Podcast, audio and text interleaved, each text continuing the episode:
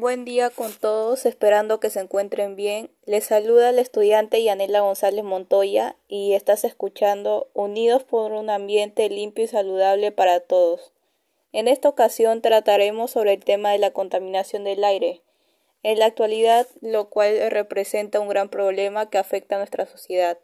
La falta de conciencia de algunas personas irresponsables ha afectado a toda nuestra población pues sus acciones han traído como consecuencia que haya más contaminación en nuestras comunidades, deteriorando los ecosistemas y perjudicando la salud de los seres vivos y de los mismos ciudadanos.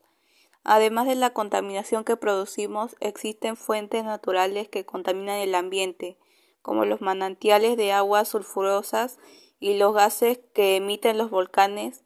También hay fuentes de contaminación fijas, como por ejemplo los gases que emiten los camiones, autos, entre otros. En consecuencia la contaminación del aire en los últimos años, ha aumentado la cantidad de muertes prematuras provocadas por enfermedades como asma, bronquitis, enfisema y neumonía.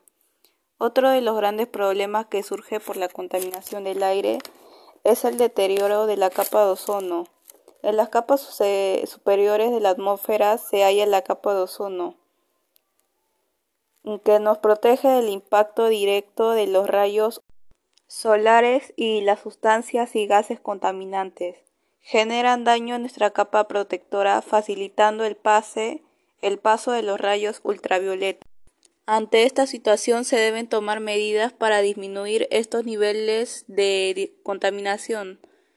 Algunos podrían ser los gobiernos de las ciudades pueden fomentar el uso de medios de transporte que consuman menos energía por persona, como el transporte público o la bicicleta, a fin de disminuir la emisión de gases contaminantes como el CO2.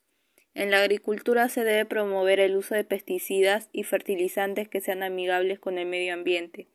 Las municipalidades podrían realizar charlas o campañas de información acerca de la contaminación del ambiente para concientizar a los pobladores, entre otros.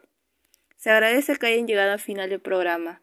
Y recuerden, por un ambiente seguro, lo mejor es actuar ahora para gozar después. Difundamos este mensaje que es de gran importancia para toda la comunidad. Nos vemos en la siguiente emisión. Un saludo.